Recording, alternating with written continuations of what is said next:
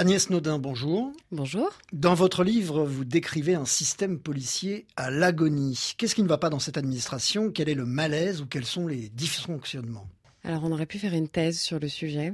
Euh, on a choisi de prendre différents témoignages de policiers pour que ce soit plus concret, que ce soit plus incarné, et de démontrer à travers ces différents témoignages tous les points et les ressorts qui sont les plus récurrents au sein de toute l'institution, quel que soit l'endroit où l'on se situe et quel que soit son grade. Donc les problématiques, elles sont assez euh, diverses. Dans les plus courantes de celles qu'on connaît, c'est tout ce qui est le racisme, les faux en écriture, euh, les violences, bien évidemment. Et, euh, et ça, ce livre-là, c'était pas tant pour montrer toutes ces infractions qu'on connaît déjà, c'était plutôt pour montrer que ceux qui les dénoncent derrière subissent des représailles voilà, qui sont très très lourdes pour leur, euh, pour leur carrière, pour leur morale, pour leur quotidien, etc., etc. Alors justement, vous avez recueilli des témoignages six en tout, d'autres policiers dans votre livre qui dénoncent ouvertement vos conditions de travail, le rapport avec vos collègues et votre hiérarchie. Ce qui est surprenant, c'est qu'on sent qu'ils ne sont jamais soutenus, qu'ils ne sont jamais aidés, et au contraire, ils sont pointés du doigt. Ah bah ils sont pointés du doigt, isolés, ostracisés, on baisse leur notation. Euh, quand on baisse les notations, bah du coup on peut pas avoir euh, ni de prime ni d'avancement, c'est-à-dire qu'on peut pas changer de grade, on peut pas obtenir une mutation aussi pour aller à un autre endroit. Et euh, et puis quand ça va plus loin, c'est-à-dire que ça c'est on va dire un minimum. Et quand ça va plus loin, dans ces cas-là, on fait en sorte que les infractions qu'on dénonce, elles se retournent après contre nous. Et donc si on dénonce des violences physiques, euh, on peut se retrouver soi-même accusé de violence physique, comme c'est le cas de, Jean-Marc, euh, voilà, qui a dû, euh, qui a dû quand même aller au tribunal deux fois. Donc ça veut dire des procédures qui sont très longues, qui sont très coûteuses, euh, moralement qui sont très difficiles à vivre, parce que déjà quand on est citoyen, être accusé de quelque chose qu'on n'a pas commis, c'est compliqué. Mais quand en plus on est policier et que c'est dans notre essence d'essayer de faire respecter la loi et qu'on nous accuse de ne pas l'avoir fait, alors que c'est pas le cas et que c'est pas vrai, justement pour nous faire taire, euh, c'est, je pense, quelque chose qui est beaucoup plus difficile pour nous à vivre dans le quotidien que, euh, que quelqu'un euh, qui n'est pas, qui n'est pas policier. La première phrase de votre livre donne le ton. Elle est un peu familière, je vais quand même la citer. Soit tu fermes ta gueule, soit tu fermes ta gueule. Les policiers, dites-vous, ont peur de parler, peur des représailles ou des conséquences pour leur carrière. Comment l'expliquez-vous? Alors le soit tu fermes ta gueule, soit tu fermes ta gueule, effectivement c'est un peu familier. Et j'aurais adoré que ce soit le titre du livre au départ parce que euh, c'est une expression qui est très connue chez nous dans la police. Et c'est vrai que quand on l'a écrit, euh, ce livre c'était avant tout pour, euh, enfin en premier lieu je veux dire, notre objectif à nous, et enfin à moi et à Fabien, c'était d'alerter et de et d'expliquer aux policiers qu'à un moment donné, alors ils sont pas tout seuls parce qu'il y en a plein d'autres hein, qui sont dans ces situations-là, et on a eu plein de retours, plein de messages de policiers derrière qui nous remercient de parler, de mettre ça en lumière, qui nous racontent leurs histoires qui sont similaires. Et c'est de leur dire aussi euh, qu'à un moment donné, il faut que ça s'arrête et que pour que ça s'arrête, il faut d'abord que ça commence par eux et que euh, et que eux aussi, il faut qu'ils parlent et qu'ils continuent et puis qu'ils sont pas tout seuls. Et voilà. Ça, c'était notre objectif. L'objectif, bon, bien évidemment, de l'éditeur, c'était plutôt d'informer le grand public dessus pour qu'effectivement la population sache euh, ce qui se passe chez nous et qu'elle puisse aussi nous aider et qu'on puisse ensemble changer les choses. Euh, mais ces objectifs-là, euh, ils sont pas forcément euh, faciles à remplir parce que euh, parce que dans la police, euh, ils, s'en moquent. Alors, hein, ils, regardent tout ce qu'on fait, tout ce qu'on dit. chaque passage dans les médias est scruté à la loupe ou autre, que ce soit dans les médias ou quand on est allé présenter le livre aussi à l'Assemblée nationale. Donc tout est regardé parce que j'imagine que si on fait un faux pas Bon, bah, ils nous attendent au tournant. Euh, mais en revanche, il n'y a aucune, euh, pour moi, réflexion qui se fait sur comment est-ce qu'on peut changer les choses. Parce que tout ce qui est écrit dans le livre, dans la police, ils le savent très bien. Pas, ils ne vont rien découvrir. Euh, et donc la question, c'est comment est-ce qu'on fait pour changer les choses et pour essayer de les améliorer ensemble. Mais c'est toute la structure et c'est tout le fonctionnement de la police qui est à revoir, euh, que ce soit euh, l'utilisation de la médecine, par exemple, qu'elle soit euh, la médecine statutaire ou la médecine de prévention, l'utilisation qu'on en fait c'est-à-dire qu'au lieu de sanctionner, Parce que qui dit sanction dit recours. Et si les sanctions sont pas justifiées, le tribunal administratif ou judiciaire est là derrière pour dire oui, c'est OK ou non, c'est pas OK. Plutôt que de passer par cette voie-là. Du coup, on, pousse les agents à l'usure. Donc, à un moment donné, ils se mettent en arrêt maladie. Et puis, une fois qu'ils sont en arrêt maladie, on va faire tout ce qu'on peut pour les sortir par cette voie-là, c'est-à-dire qu'on va les mettre en disponibilité d'office pour des raisons de santé, ou alors on va les mettre euh, en réforme, en retraite, inaptes. Ça, c'est quelque chose qui est assez courant.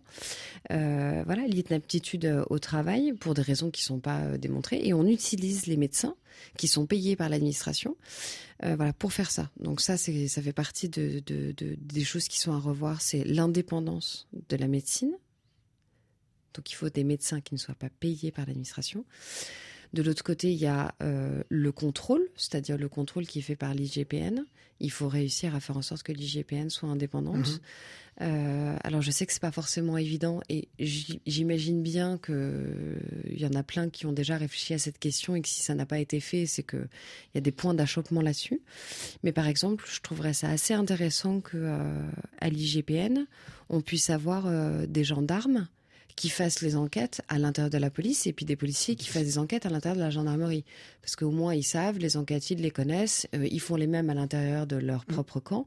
Euh, mais je pense qu'ils seraient plus objectifs euh, si eux menaient des enquêtes et qu'ils n'étaient pas ni notés, qu'il n'y avait pas de lien de subordination avec, avec ceux qui leur donnent les enquêtes. Et, et bref, le cours de la carrière, c'est quand même pas rien. L'impartialité dans les enquêtes, elle est compliquée du fait de ce lien de subordination qu'il y a entre, euh, entre l'administration et, euh, voilà, et ses agents. Donc pour moi, il y a cette problématique de l'indépendance de l'IGPN. Ensuite, il y a tout ce qui est le volet. Alors formation, on n'en parle pas, on sait déjà euh, former euh, les managements, former les officiers, euh, apprendre aux officiers et aux commissaires à se connaître aussi un peu, ce serait pas mal. et ça, c'est un truc que j'ai découvert qu'ils font à l'école de guerre, par exemple, chez les militaires. Il y a tout un pilier qui s'appelle la connaissance de soi. et ça, je pense que c'est quelque chose qui pourrait être mis en application aussi chez les commissaires et les officiers pour voilà qu'on leur explique un peu comment ils fonctionnent, quelles sont leurs forces, leurs faiblesses, sur quoi ils peuvent s'appuyer et puis, bah, s'il y a des écueils, euh, euh, peut-être euh, les former effectivement là-dessus. Donc ça, c'est sur le volet formation. Ensuite, sur le volet notation, qui est vraiment le nerf de la guerre chez nous, parce que ça va toucher chaque individu. Euh, pour moi, il serait nécessaire de faire une notation à 360 degrés. Donc, ce que j'entends par le 360 degrés, c'est que l'officier euh, et le commissaire seraient notés euh, à 50% par les supérieurs hiérarchiques, mais à 50% par ceux qui sont sous ses ordres. Et ça, je trouverais ça hyper intéressant de manière complètement indirecte, parce que, en tout cas, de mon expérience d'officier, j'ai trop souvent euh, vu des officiers qui souvent ne font rien. Non, le fameux pas de vague, euh, je veux pas de soucis, ou alors quand il y a des problèmes, ah bah oui, mais ça va me retomber dessus, ou alors on va mettre en lumière euh, ma brigade dans laquelle il y a un problème et ça va me retomber dessus parce que le commissaire il va pas être content, et etc. etc. Et ça, c'est quelque chose qui n'est pas dit, c'est pas appris à l'école, ça fait partie de la culture et c'est dans notre ADN. Et si on l'observe pas un peu, on est dedans et même de manière inconsciente, euh, on peut pas y échapper. Et une notation à 360, bah forcément, ça, ça fait bouger un peu les lignes parce que on sait que pour moitié notre, notre carrière, puisque la notation euh, effectivement a beaucoup d'influence là-dessus, elle joue aussi sur ceux qui sont en dessous. Et donc forcément les comportements, mmh. euh, je suis sûre, euh, changeraient à ce moment-là. Donc ça, ça fait partie de, des, premières choses qui, sont, qui peuvent être mises en, en pratique. on ne demande pas forcément euh, ni des moyens, ni de l'argent. On ne demande pas plus de gens. on demande à ce qu'ils soient mieux traités et à ce que, euh, et à ce que structurellement parlant, toutes ces problématiques-là euh, soient beaucoup plus transparentes. Et je ne parle pas du sens du travail. Hein. Votre livre offre une vision assez noire de la police, vous dites que vous ne connaissez pas de fonctionnaire épanoui dans son travail. Non, alors moi j'ai pas dit ça. C'est pas moi qui l'ai dit. c'est Fabien qui l'a dit et j'étais pas d'accord avec lui. Euh, Fabien, c'est le co-auteur. Fabien, c'est mon co-auteur, oui, tout à fait. Euh, et j'ai et, bon, on a eu une, une, grosse discussion après avec ça parce que bien évidemment que je connais des policiers qui sont épanouis dans leur métier. Moi-même, je l'ai été malgré les difficultés qu'il y a eu. Euh, ce que j'ai souvent pour pas dire toujours constater, c'est que la plupart de ceux qui aujourd'hui sont malheureux dans ce qu'ils font, ils sont rentrés avec toutes leurs bonnes intentions, ils ont adoré leur métier jusqu'à un moment donné où il y a eu un point de bascule. Et, euh, et ce qui les fait tenir et ce qui fait qu'ils continuent de se battre, c'est justement parce qu'ils ont à cœur leur métier et qu'ils aiment ça et qu'ils veulent le faire. Et ce qu'ils ont envie, c'est qu'on le laisse le faire et bien le faire. Et que euh, un policier qui a envie de passer un quart d'heure, euh, une demi-heure, une une heure et demie, deux heures à prendre la plainte de quelqu'un parce que c'est nécessaire, quand derrière il y a quelqu'un qui dit bah non mais en fait t'as que 15 minutes pour le faire, c'est quelque chose qui est très difficile à vivre. Donc bien évidemment qu'il y a des policiers qui sont épanouis dans leur métier, et heureusement d'ailleurs. Euh, ce que je souhaiterais, c'est que ceux qui ne le sont pas euh, puissent trouver, soit vraiment ils ne le sont pas, ils ne s'y retrouvent plus, et dans ces cas-là, il faut leur ouvrir une porte de sortie qui n'est pas celle de la démission, parce que c'est pareil, démissionner, c'est très compliqué pour nous. C'est pas, euh, on a le statut de fonctionnaire et donc du coup on abandonne tout d'un coup entre guillemets le côté pépère tranquille et on est sûr d'avoir un métier. On abandonne la vocation première entre guillemets, de secourir la veuve et l'orphelin. Démissionner de ça, c'est abandonner. C'est abandonner ce pourquoi on est fait ou ce que l'on est. C'est-à-dire qu'on abandonne notre identité. C'est très difficile. Et quand il y en a qui arrivent à trouver le ressort en disant, OK, je vais essayer de me réorienter. Il y en a une dernièrement qui a passé un, concours pour passer dans une autre administration à la justice. Ça demande énormément de courage et d'abnégation que de faire ce choix-là. Et l'administration n'accompagne pas du tout ses agents quand ils veulent, euh, voilà, quand ils veulent euh, trouver une, autre porte de sortie ou le faire. Il y a plein de choses comme ça qui peuvent être faites, euh, mais qu'on ne prend pas en compte parce que, en tout cas au ministère de l'Intérieur, mais je crois savoir que ça se passe dans beaucoup d'autres administrations de la même façon. Euh, L'objectif, c'est de faire en sorte que les, que les fonctionnaires ne partent pas, parce que sinon, après, il faut les remplacer, il faut en prendre plus, etc. Euh, et que, donc, qui ne partent pas, on essaie de les réorienter, on déplace le problème, bien souvent.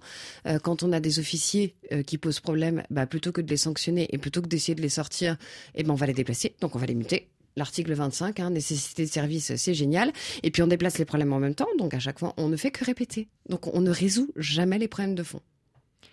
Agnès Nodin, merci. Je rappelle que vous êtes l'auteur avec Fabien Billerand de Police, la loi de l'Omerta, publiée aux éditions Le Cherche Midi. Merci à vous.